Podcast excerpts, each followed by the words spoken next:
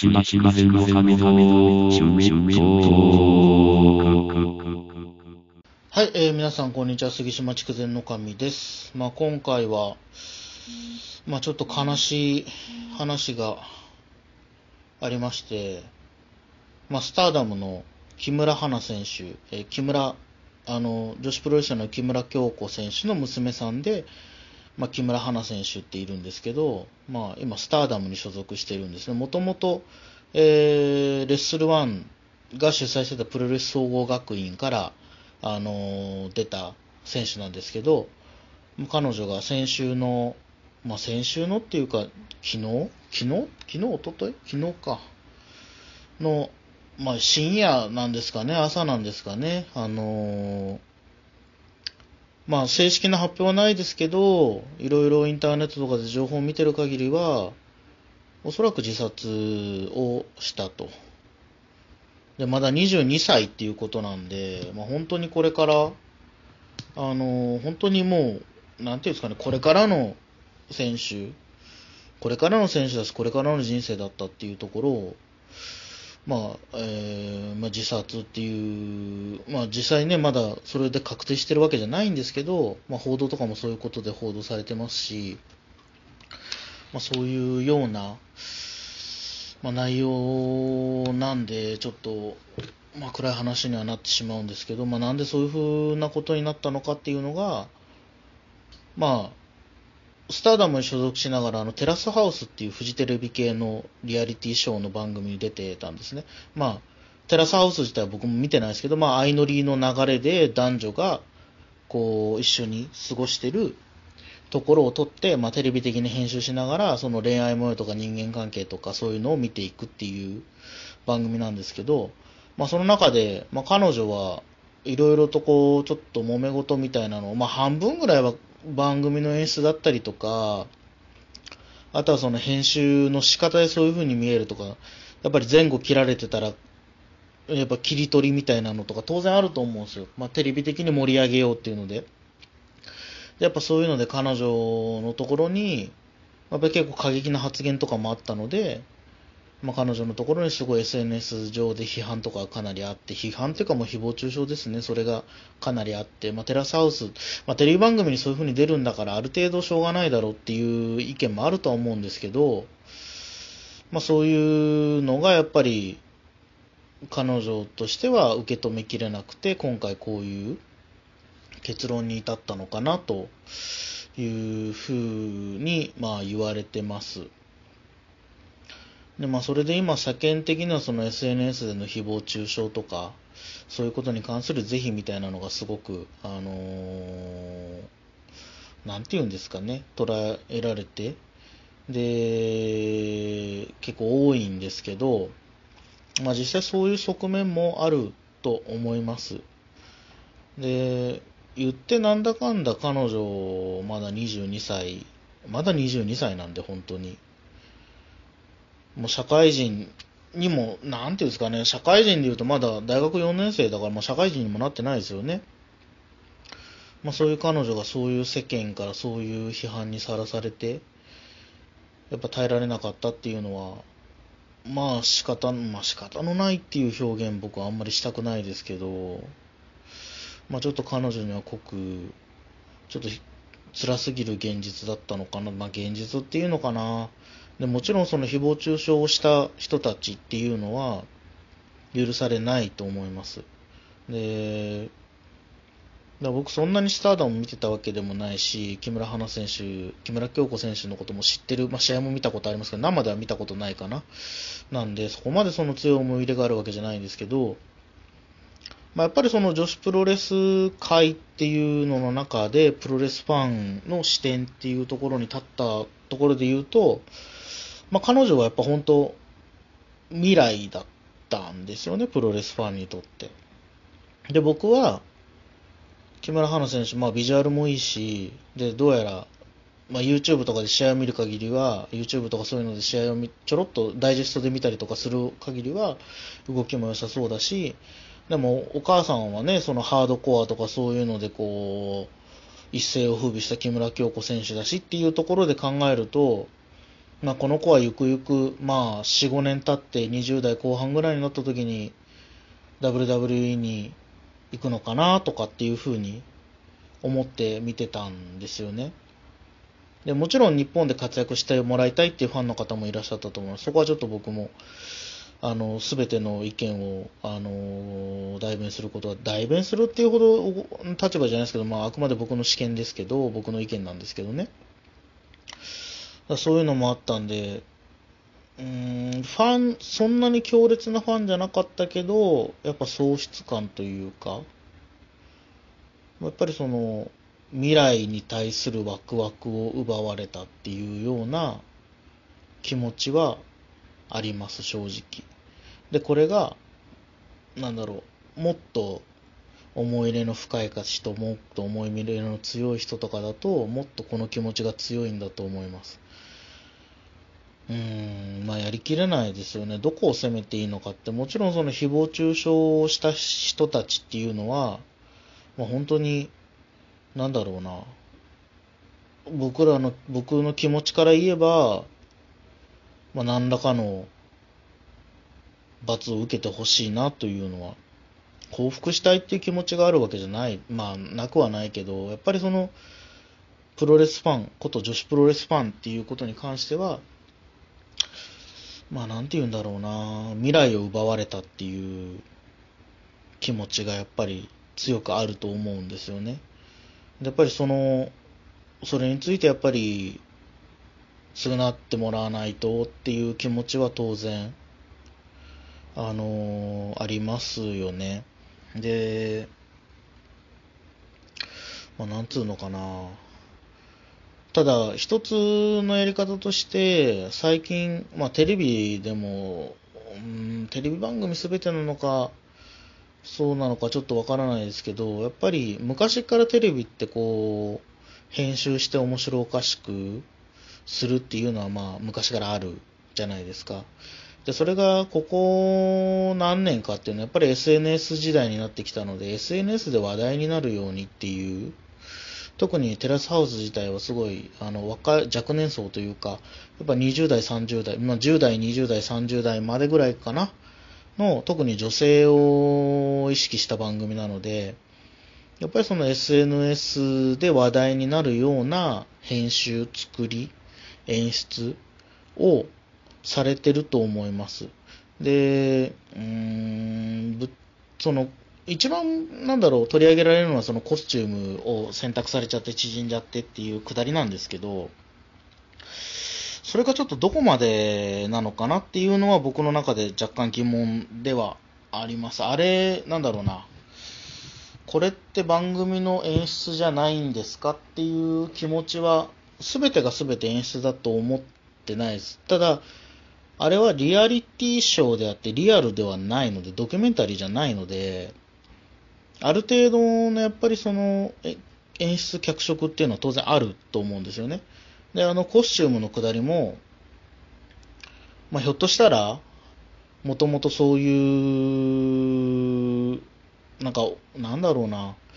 僕個人の意見として、コスチュームを洗濯機の中に忘れるっていうのは、普通に考えたらありえないかなと思うんですよね。なんだろう、プロレスラーがプロのレスラーが、で、しかも昔と違って付き人に選択させてるとかじゃないんで、自分で選択をしてっていうので考えると、多分、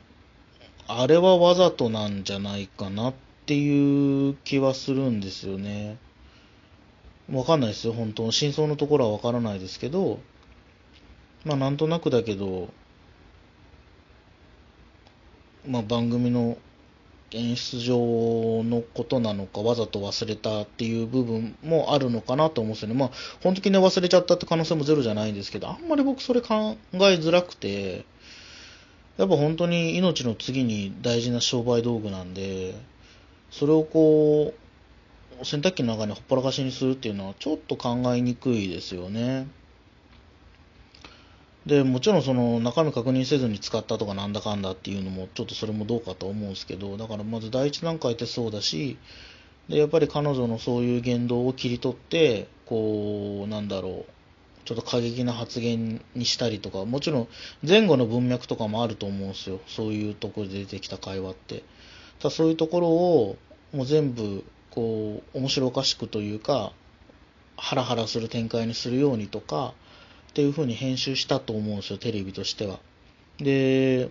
まあ、おそらくテレビマンとしてはそれは自分は正しいことをやってると思ってやってると思うし、あと、僕もちょっと確認してないんですけど、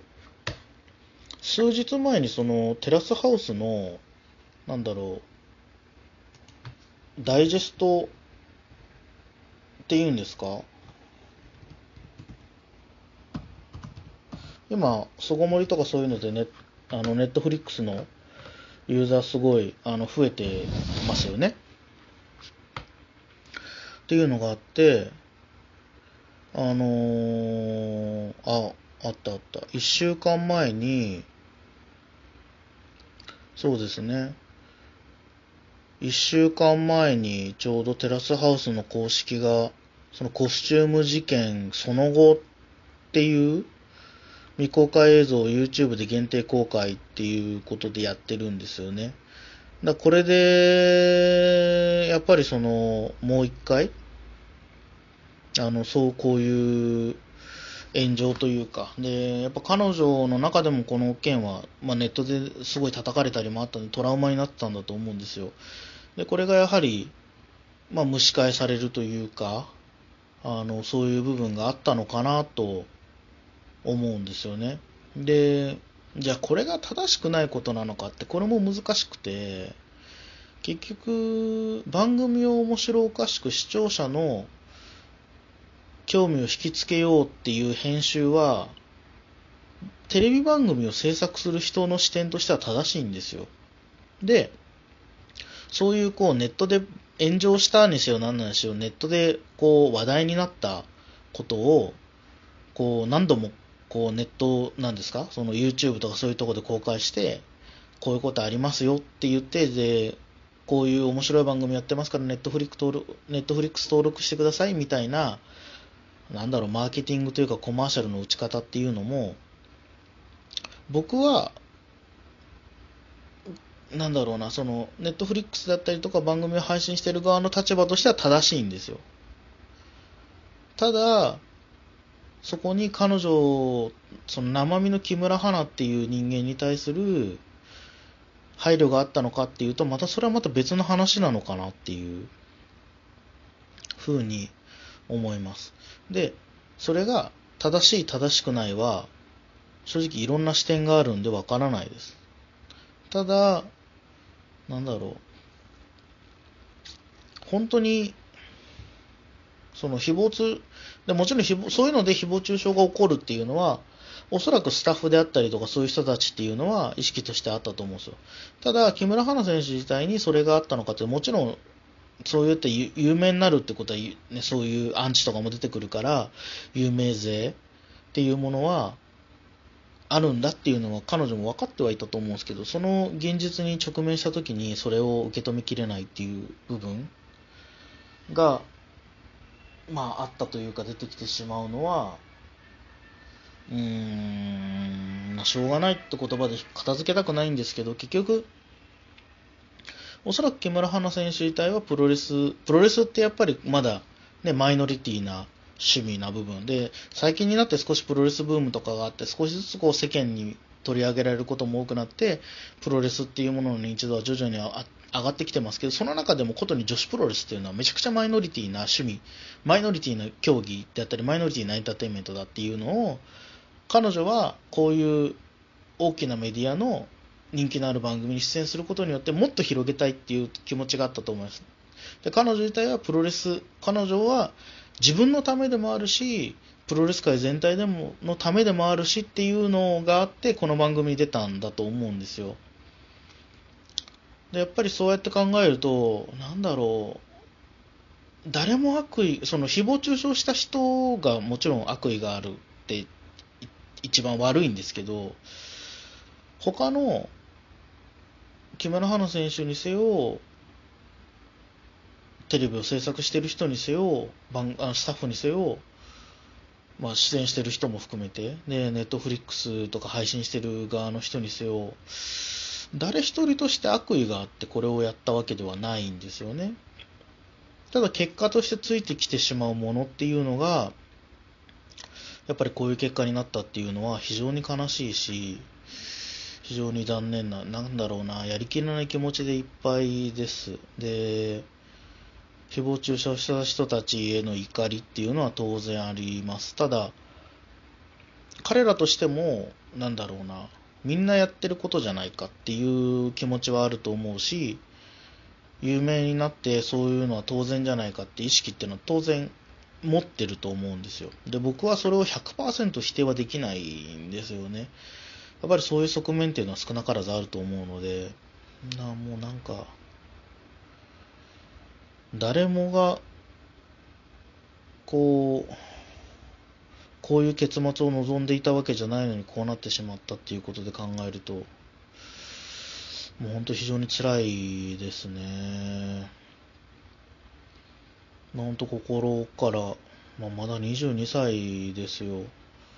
で、木村京子選手が、まあ、みんな悲しまないでくださいっていうふうにで、私もっと強くなりますっていうふうに、まあ、ツイッターでコメントしてましたけど、まあ、一番悲しいのは、やっぱ木村京子選手なので、まあ、そういうところを含めて、やっぱりこれを機に、まあ、ネットの誹謗中傷っていうのはなくならないと思うんです。匿名である以上は絶対に。これはもう昔から、で、昔2チャンネルとかだけしかそういう掲示板がなかった時って、と限られたエリア、限られたユーザーしかいなかったから、その誹謗中傷を受ける対象も決まってたんですよね。で、それがやっぱりもう人類すべてがもうスマホを持ってるインターネットができるで、ツイッターっていう匿名で何でも発信できるって、まあ SNS っていう匿名で何でも発信できるツールがあるっていうのの中で、まあ、やっぱこういう風になってしまう。で、なんだろう。で、おそらくこういうことをする人たちって、いわゆる少し前の僕とか、2チャンネル、ネットが始まった時、ダイヤルアップ接続から始めてっていうので、ネットがクローズな世界だった時からやってる人たちと絶対感覚が違うんですよね。やっぱり、2チャンネルなんて便所の落書きと一緒だっていうのがありますけど、まあ、実際2チャンネルそうやって僕らはそうやって思ってたしその中でも配慮はあったしやっぱりその内容によっては IP 特定されて訴訟になるっていう事件もありましたからその辺はこうなんていうのかな配慮しながらあの使ってた部分もあるんですけどやっぱそれがみんなが万人が使うようになってユーザーが増えるにつれてまあ、そうじゃなくなる部分っていうのが大きくなってきたのかなと。で特にもう生まれた時からすもうネットがあって子供の時からネットがあってスマホがあって SNS があってっていう世代ってなるとやっぱりちょっとそこら辺は違ってくるとは思うんですよね。だからもうそういうところも含めて、まあ、見つめ直す必要とかも、まあ、当然あるかなというふうにまあ、思いながら、もう本当にただそれだけですね。ただ本当にそれだけです。それ以外、もう、答えようがないというか、話しようがないというか、誰かを批判したり、誰かを、まあ、この場合は、とにかくそのそういう死ねとか、そういうコメントをした人に関してはもう今の段階でも侮辱罪成立するんで、IP 開示して個人特定してあの訴訟とかに持っていくっていうのは当然必要だと思います。これは今後こういう事件を起こさないためにもこういうことが起こったら加害者はそういうふうな目に遭うんだっていうのをやっぱ知らしめないといけないと思います。ただ逆リンチというか加害者の人たちを特定してあくまで裁くのは法によって裁かなければいけないと思うので僕は。だこれでやった人たちを特定してその人たちの個人情報を晒したりとかっていうのでこうネット上で逆リンチにかけるっていうのはなんかちょっと違うのかなっていう、まあ、もちろん法ば法が裁けない部分をそうやってっていう、だからそれも結局自分が正しいと思ってやるんで、もう厄介なんですよね。やっぱその自分が正しいって信じて何かをするっていうことと、やっぱ歯止めが効かなくなるんで人間って。だからやっぱその第三者視点というか、そういう部分を持って、インターネットとかそういうのの付き合いはしていきたいなというふうに思っています。はい。まあちょっと、まあこういう内容だったんで、あんまり、ね、あの、明るく話すような話題でもないんですけど、まあこれを、このことを忘れないように、あのインターネット社会を生きていきたいなと思います。はい、えー今回もご視聴ありがとうございました。えー杉島筑前の神の名前で、えーツイッターやっております。えーコメントもしくはダイレクトメールいただければ励みになりますので、ぜひともよろしくお願いします。えー特にまだ次の、えー話題、えー決めてないですけども、不定期で今後も配信していきますので、また次回お会いしましょう。ごきげんよう。さようなら。